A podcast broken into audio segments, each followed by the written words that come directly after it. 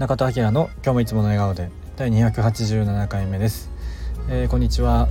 本日1月5日今は2時過ぎぐらいの放送です、えー、改めましてよろしくお願いします。ということで、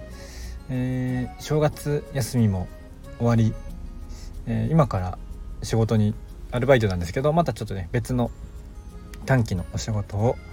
えやる予定になってまして今日が初日ということで夕方からかな。この後、えー、3時から、えー、初日行ってきますという感じになります。はい。えー、まあ、今年はねやっぱいろいろ自分の中でも変化を起こしたいなとは思うんですけど、まあ、それにあたって、えー、行動の質を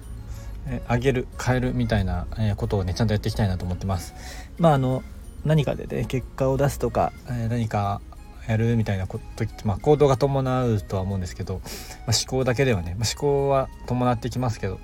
考えてるだけじゃダメなので、まあ、行動とかが、えー、必要にはなってくると思うんですけど、まあ、何かね現現状維持でうまくいってないので同じことやっててもダメだと思ってます、えー、僕のね、えー、行動の質があまり高くないかなっていうのをまあ感じているので、まあ、よりねストレッチしたところに行きたいなと思っているのでやっぱり、えっと、行動の質とか、えー、もう少しねちょっと解像度を上げて、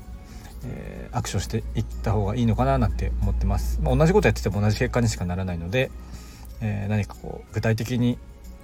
変えていけたらいいかななんて思います、まあ、その辺は、えっと、まだ、えちゃんとは決まってはないんですけど、まあ、同じ時間の使い方をしても意味がないかなと思うので、えちゃんとねタイムスケジュール切ってしっかりとね目標に合わせた行動を伴っていきたいなと思っています。